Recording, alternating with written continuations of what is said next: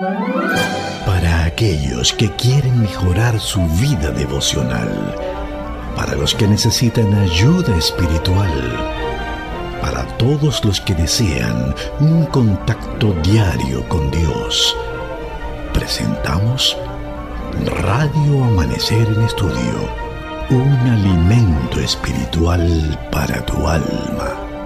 Con nosotros, el conductor de esta entrega, Pastor Juan Francisco Scroggins. Apreciados amigos, queridos oyentes de Radio Amanecer, gracias por acompañarnos. Les damos la bienvenida a esta entrega de Radio Amanecer en Estudio. Es una bendición que tenemos cada día, es un privilegio también poder encontrarnos para seguir avanzando en el estudio de las lecciones que están programadas para eh, cada día. En República Dominicana, en los Estados Unidos, Sudamérica, todo Norteamérica y en cualquier lugar de la geografía mundial donde hay presencia adventista, pues estamos desarrollando este tema de gran interés. Hoy tendremos el privilegio de compartir con ustedes la tierra como un lugar de descanso. La tierra como un lugar de descanso es el tema que estaremos abordando en este día y por la gracia de Dios, pidiendo la dirección del Espíritu Santo, estaremos estudiando las Sagradas Escrituras. Antes, como cada día, es nuestro placer es un honor saludar a nuestro compañero de viaje hacia el cielo y durante todo este trimestre aquí en cabina, el pastor Domingo Guzmán haciendo los comentarios a estas lecciones. Muchas bendiciones, pastor. Gracias, pastor Scrogin. Saludos a todos los amigos oyentes de Radio Amanecer en Estudio. Es un privilegio siempre para este servidor, para nosotros aquí desde la radio, pues poder servir de auxilio para estos comentarios en los cuales básicamente nos enriquecemos nosotros en primer plano y salimos edificados. Este trimestre tenemos un desafío tan interesante al estudiar la carta a los hebreos, en estos últimos días el mensaje de hebreos, y esta semana, en esta lección, Jesús, el dador del descanso, con este texto de memoria breve pero muy significativo. Por tanto, queda un reposo para el pueblo de Dios, Hebreos 4.9 y estamos entrando a una lección que nos va a marcar a nosotros el territorio, por así decirlo, precisamente porque va a hablar de tierra y va a hablar de la tierra como un lugar de descanso. Tenemos esta lindísima lección hoy y vamos a aprender mucho, vamos a aprender mucho sobre lo que significa eh, el, el tener una expectativa por delante y lo que Dios promete, cómo Él lo cumple para nosotros. Y de la misma manera nosotros podemos estar expectantes ante las promesas maravillosas de Dios, que como decía un amigo que escuchaba, decía él, las promesas de Dios son fieles y verdaderas. Y así yo lo creo, pastor. Así que vamos a orar pidiendo la bendición de Dios en el estudio de hoy. Padre Santo, te alabamos. Gracias por tus promesas. Gracias Señor porque nos ofreces un descanso, un descanso que realmente necesitamos. Gracias porque también nos das, oh Señor, el lugar para ese descanso. Y de plano, durante esta semana, al estudiar este tema tan importante, creemos firmemente, Señor, que seremos edificados en esas promesas maravillosas que tú tienes para nosotros.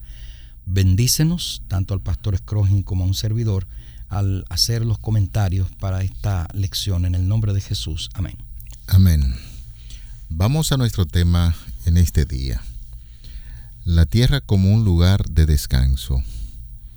Y la primera pregunta que aborda la guía de estudio tiene que ver con ciertos comentarios que nosotros estamos haciendo en lo que es la introducción general de esta lección que por supuesto estábamos abordando en el día de ayer. Pero es bueno repetir algunas ideas porque hay muchos amigos y hermanos oyentes de este espacio que quizás no tuvieron el privilegio de poder estudiar con nosotros la parte introductoria y en ese sentido quisiéramos mm, eh, antes de que el pastor vaya abordar esa pregunta que trae la guía de estudio, Quisiera que juntos demos lectura a lo que se encuentra en el libro de Génesis capítulo 15, los versículos del 13 al 21. Una promesa muy interesante que se le hizo a Abraham.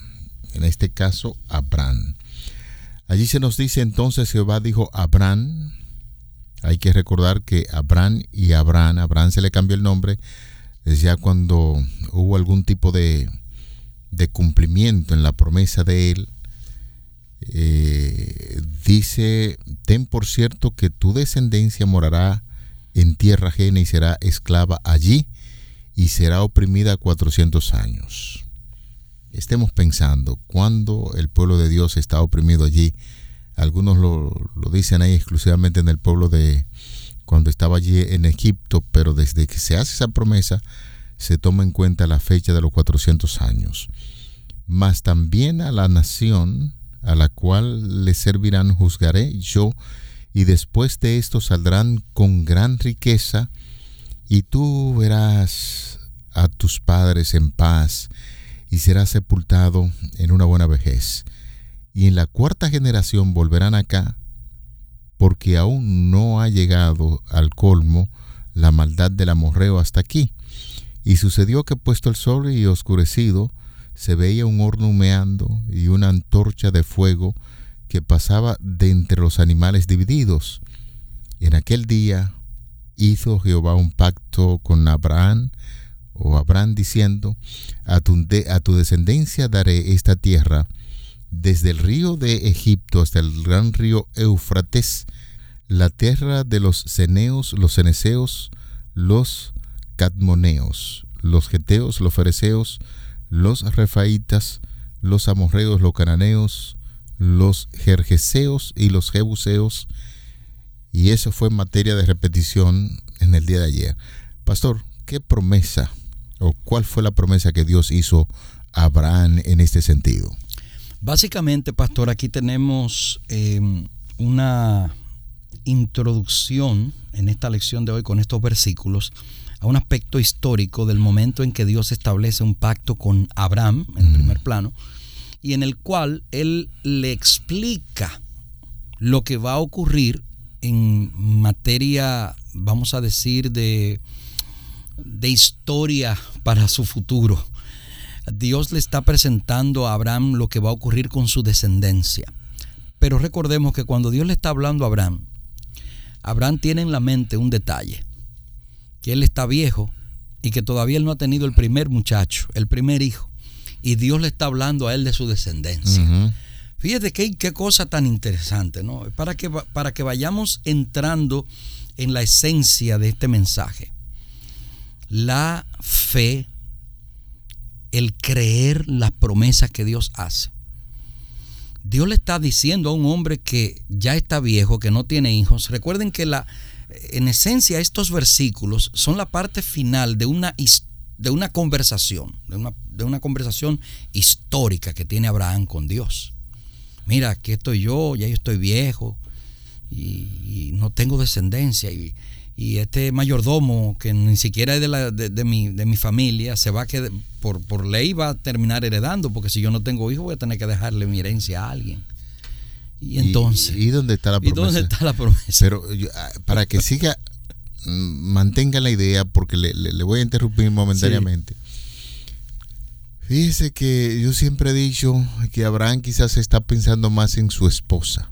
Sí. Porque la palabra de Dios habla a esa edad de 90 años, el cese total de lo que es el, la costumbre, periodo menstrual que le llega a la mujer, ya cesó no hay posibilidades, como usted lo vea, de que esa mujer pueda tener hijos. Porque el texto bíblico dice que después que Sara murió, entonces Abraham tuvo otro matrimonio con el cual, con la, en, e, dentro de ese matrimonio también engendró hijos. Entonces, siempre he dicho que más la preocupación de Abraham, siendo él sí ya entrado en edad, pero fundamentado básicamente en lo que ya había acontecido con su esposa, de que no había posibilidades de que tuviera hijo, y entonces su queja o su conversación delante de Dios en torno a ese matrimonio que ya no, no hay posibilidades de, dar a hijos. Continúe, pastor. Eh, eh, es interesante, pastor, lo, que usted está presentando y, quiero enfatizarlo porque realmente es importante este elemento. Y cuando vamos a Génesis 15, me voy a ir no a los versículos que están en la guía de estudio, que son 13 al 21, voy a ir al primer versículo de Génesis 15. Después de estas cosas vino palabra de Jehová a Abraham en visión, diciendo, no temas Abraham, yo soy tu escudo y tu recompensa será muy grande. Y respondió Abraham, Señor Jehová, ¿qué me darás si no me has dado hijos? Y el mayordomo de mi casa es ese Eliezer, el Damaseno. Digo también Abraham, como no me has dado prole, mi, heredero será un esclavo nacido en mi casa. Y luego vino a él palabra de Jehová diciendo, no te heredará este, sino que un hijo tuyo será el que te herede.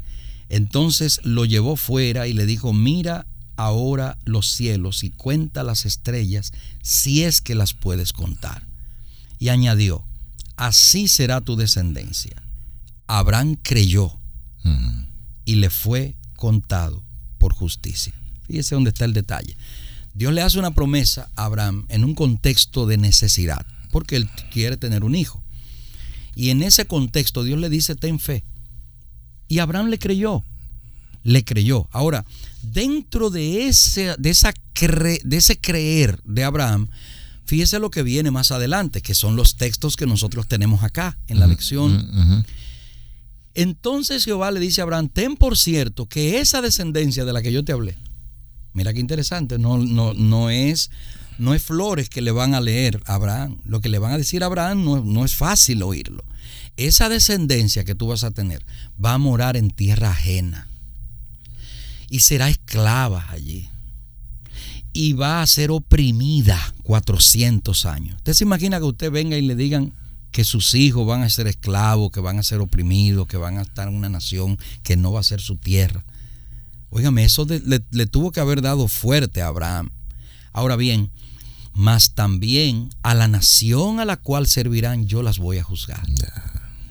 Yo después de esto haré que salgan de allí con una gran riqueza. O sea, en otras palabras, Dios le está describiendo todo lo que va a ocurrir con su, con su descendencia. Y los puntos principales a los cuales eh, Dios se, se centra en, esta promesa es que Él va a vendría y moriría en paz, en buena vejez. O sea, Dios le está dando a Abraham seguridad, tranquilidad. ¿Sobre la base de qué, pastor? Sobre la base del versículo 6 del capítulo 15. La guía de estudio nos pregunta, ¿qué le prometió Dios a Abraham? Dios le prometió a Abraham que le daría una descendencia. Mm. Dios le prometió a Abraham que esa descendencia padecería, pero también le prometió que esa descendencia saldría de esa de esa de ese estado, pero que no saldría como llegó. Fíjese que la expresión es que saldrían con gran riqueza. Vamos a llevar eso a un plano espiritual ahora. Estamos nosotros en el, en el planeta Tierra, estamos de alguna forma siendo la descendencia de Dios, somos el pueblo de Dios, somos los hijos de Dios, estamos en la tierra y estamos siendo oprimidos por un faraón terrible que se llama pecado. hemos, hemos estado padeciendo acá. La promesa de Dios es que nosotros saldremos con gran riqueza a poseer la tierra prometida. Básicamente, la promesa de Dios a Abraham se, se puede traspolar fácilmente en el sentido espiritual a lo que los hijos de Dios estamos experimentando. Dice la guía de estudio, escuchen bien, cuando Dios libró a Israel de la esclavitud en Egipto, su propósito era llevarlo a la tierra de Canaán, donde podría descansar. La tierra de Canaán era la herencia que Dios le había prometido a su padre Abraham porque había obedecido la voz de Dios y había dejado su país para ir a la tierra prometida. El propósito de Dios al darle la tierra a Israel no era simplemente que la poseyeran. Dios los estaba atrayendo a sí mismo. Dios quería que vivieran en una tierra donde pudieran disfrutar de una relación íntima con Él sin ningún obstáculo y donde también darían testimonio al mundo de quién era el Dios verdadero y lo que le ofrecía a su pueblo. Al igual que el sábado de la creación, la tierra de Canaán era un marco que posibilitaba tener una relación íntima con su redentor y disfrutar de su bondad. Fíjese cuando leemos estos párrafos después de tener todos estos elementos bíblicos en derredor, ayudándonos a moldear, entendemos de una forma más clara cómo es que funciona el tema de la salvación a la luz de la tierra como un lugar de descanso. Dios no sacó al pueblo de Israel de Egipto para llevarlo a un lugar para que vivan allí simplemente. No, ellos tenían una función que hacer. Nosotros, cuando somos ah, rescatados por el Evangelio, pastor, cuando nosotros en, el, en la existencia nuestra de, de vivir bajo la condición del pecado en esta tierra y conocemos a Cristo, Cristo es como si fuera nuestro descanso. Cristo nos introduce en una tierra distinta, porque ahora tenemos una condición. Ya sabemos que el pecado está, que existe, pero en Cristo Jesús hemos sido perdonados y Cristo nos introduce en un descanso, en una relación de descanso con Dios. ¿Cuál es el, el deber nuestro ahora? El mismo que tenía el pueblo de Israel al vivir en esas tierras. El propósito de mostrarles a esas naciones que estaban en derredor de ellos al verdadero Dios, hablarles de que Él es el creador y hablarles de que en Él había, o hay más bien, descanso y salvación en Cristo Jesús. Sí, en, en un momento determinado, cuando usted estaba, creo que haciendo la, la, la parte introductoria de la lección, hablaba de que no conoce el futuro, no sabe quizás del pasado, pero que ahí el presente sí nosotros lo tenemos, porque estamos viviendo literalmente en él. Es importante, pastor, también destacar que conforme a lo que enseña la palabra de Dios, la Biblia, nos habla acerca de entender que las cosas que se escribieron para nuestra enseñanza se escribieron y uno adentrarse ahí y estudiar el Antiguo Testamento, especialmente con lo que estamos analizando en el día de hoy, de esas promesas que se le hizo a Abraham, de una tierra mejor, además de las advertencias que usted bien puntualizaba, pero que esa advertencia lo llevara a reflexionar sobre lo que iba a pasar con su descendencia y que a partir de ese momento, cuando se le hace llamado, no solamente la tierra de Egipto, donde se materializó de, manera clara la esclavitud que esas naciones hizo contra ese pueblo, pero desde que él iba camino a esa tierra, tuvo que pasar por muchas dificultades. Y ahí se toman los 400 años, porque mm, queremos repetir una vez más la idea, el pueblo de Israel ahí en Egipto no pasó más de 200 y tantos años, pero desde que se le hace la promesa, en todo el trayecto con las dificultades que tenía con sus vecinos, el, el, pueblo de Dios en la persona de Abraham iba pasando por esas dificultades. Egipto entonces en ese momento se convierte en esa tierra de esclavitud, en esa tierra de pecado, que el pueblo tuvo que participar en vivo de la situación férrea que tenía el pueblo contra ellos. Y es cuando Dios produce la liberación y ya hacíamos historia de que Dios hizo milagros para fortalecer la fe de estos que iban en busca de la tierra de Canaán. Y Dios cumplió con su pacto, con su promesa. Y en la actualidad parece ser pastor y amigos oyentes que ese símil se está cumpliendo en nosotros. Estamos en una tierra de pecado, a veces muy influenciado por lo que está aconteciendo en el mundo, nos detenemos, sentimos el peso del pecado, pero es importante que como Dios hizo la promesa a ese pueblo de Israel, también hoy podamos recordar eso que aconteció en el pasado para que nosotros entendamos que el Señor está siempre dispuesto y en la actualidad la promesa es darnos paz al poseer la Canaán celestial que será posible cuando Cristo Jesús venga por segunda vez a esta tierra, fortalecer nuestra fe en que esas promesas que Dios hizo son verdaderas y se cumplirán a su debido tiempo. Así es, pastor. En la lección de hoy tenemos un detalle importante que debemos recalcar. en la segunda pregunta que presenta nuestra guía de estudio, ¿qué dos cosas conmemora el descanso sabático y cómo se relacionan entre sí?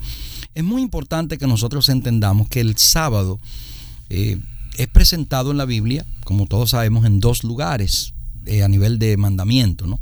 En Éxodo 20, 8 al 11, que es el primer, la primera eh, la primera vez que se dan los mandamientos, y en Deuteronomio capítulo 5, versículos 12 hasta el 15. Pero entre un lugar y el otro hay un elemento que se destaca, y es que aparece la figura de la esclavitud en Egipto en Deuteronomio. ¿Y qué es lo que ocurre con esto?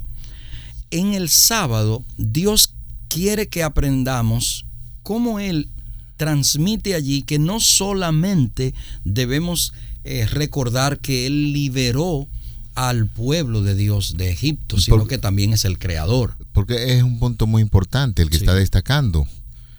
El pueblo en Egipto, el pueblo de Israel no tenía esa capacidad de observar el día sábado ni reconocerle porque era esclavo.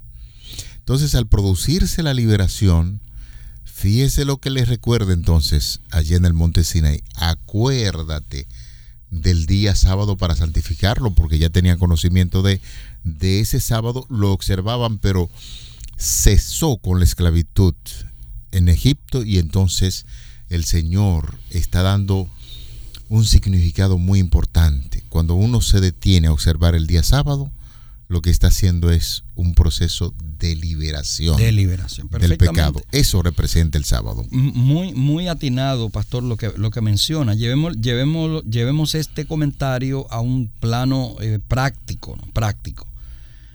Los israelitas entraron en Egipto guardando el sábado. Los años pasaron y los usos y costumbres que durante siglos ellos tuvieron que ver, erosionaron el concepto del sábado en la mente de ellos. Estaban ligados a idolatría, estaban ligados a ver cosas fuera de lo que era su costumbre. Y, al, y, con el paso de los años, las generaciones que le contaban a los hijos y a los hijos de los hijos sobre el sábado como eh, recordativo de la creación de Dios, eso pasó a un segundo plano en la vida de la gente, porque lamentablemente el estilo de vida que llevaron allí los introdujo en un letargo espiritual tremendo, al punto tal de que ya ellos ni siquiera tenían idea de cuál era el Dios que ellos tenían. Aparece Moisés en el escenario y les viene a hablar de el Dios de ellos. ¿Y quién es? ¿Quién es ese Dios? Porque para ellos ya eso había quedado en el pasado totalmente. Y por esa razón Dios tiene que mencionarles a, los patriarcas, el Dios de vuestros padres, Abraham, de Isaac, de Jacob. Ese es el Dios que los va a liberar. Y noten, ahora el contexto de la liberación se convierte en el tema principal para el pueblo. El Dios el Dios de ustedes los va a liberar. Y qué bueno que usted hace una marcada diferencia de eso, pastor. Porque cuando Dios saca al pueblo de Egipto, Dios primero le quita a ellos su condición previa. Y la condición previa que tenían era la de esclavos. Ningún ser humano en esclavitud, en esclavitud va a poder comprender la gracia el primer aspecto que tiene que ocurrir en la vida del creyente es que haya una liberación, del pecado. Claro. Cuando usted es libre del pecado, que es lo que hace Cristo cuando le da a usted el perdón, cuando le da a usted la salvación, cuando usted lo acepta, lo, que usted recibe del Señor es liberación del pecado, que es el esclavo, o más bien es quien nos tiene en esclavitud. Cuando ya yo estoy libre, entonces el Señor me dice a mí de qué manera yo tengo que vivir en esa libertad. Una enseñanza. Una enseñanza maravillosa. Tiene los mandamientos. Exactamente. Entonces, ¿qué dice la lección? Dios vinculó el sábado de la creación con la liberación de Egipto. Instruyó a Israel para que observara el sábado como un monumento conmemorativo de la creación y, de su redención de Egipto. Interesante. Así como no nos creamos a nosotros mismos, tampoco podemos redimirnos. El, el que liberta no puede ser un esclavo. El que liberta no puede ser un esclavo. Y, mire, la, parte que, que, sigue, pensé que usted le iba a dar continuación a eso. Dice, no, se la dejé a usted, pastor. Que la creación y la redención están consagradas en el mandamiento del sábado. Así es. Fíjese, la creación y la redención están consagradas en el mandamiento del sábado. Así como no nos creamos a nosotros mismos, tampoco podemos redimirnos. Es una obra que solo Dios puede hacer y al descansar reconocemos nuestra dependencia de Él, no solo para la existencia, sino también para la salvación. Por eso dice, la observancia del sábado es una expresión poderosa de salvación únicamente por fe. Amén. Gloria a Dios. Qué linda lección hemos tenido en el día de hoy y podemos sacar un provecho maravilloso. En primer plano, recuerde, Recuerde, Dios quiere darle a usted libertad del pecado. Amigo, amiga que nos escucha, es probable que usted esté en este momento angustiado, pensando en las situaciones que le está presentando la existencia en este momento. Dios nos quiere dar a, todos nosotros descanso. Amén. Nos quiere dar paz. Nos quiere introducir en, un, en una etapa maravillosa en la que Él nos está dando libertad y nos está dando salvación. Así que hay hoy la oportunidad de que usted pueda ser introducido en ese descanso si usted acepta al Señor como su Salvador, como su Salvador personal. Vamos a orar en este momento para dar gracias a Dios. Padre querido, gracias, gracias Señor una vez más por permitirnos abrir tu palabra y entrar Señor en contacto con esta enseñanza tan importante del reposo al cual tú nos quieres introducir. Gracias por hacernos ver que hay un descanso por delante. Gracias por recordarnos, oh Señor, que tú eres el que nos liberta. Amén. Y que nos quieres dar esa libertad para preservarnos para ti, oh Señor. Amén. Bendice a cada amigo oyente en este día y guíales en sus diversas circunstancias en el día de hoy, en el nombre de Jesús. Amén. Amén. Para aquellos que quieren mejorar su vida devocional, para los que necesitan ayuda espiritual, todos los que desean un contacto diario con Dios, hemos presentado Radio Amanecer en Estudio, un alimento espiritual para tu alma.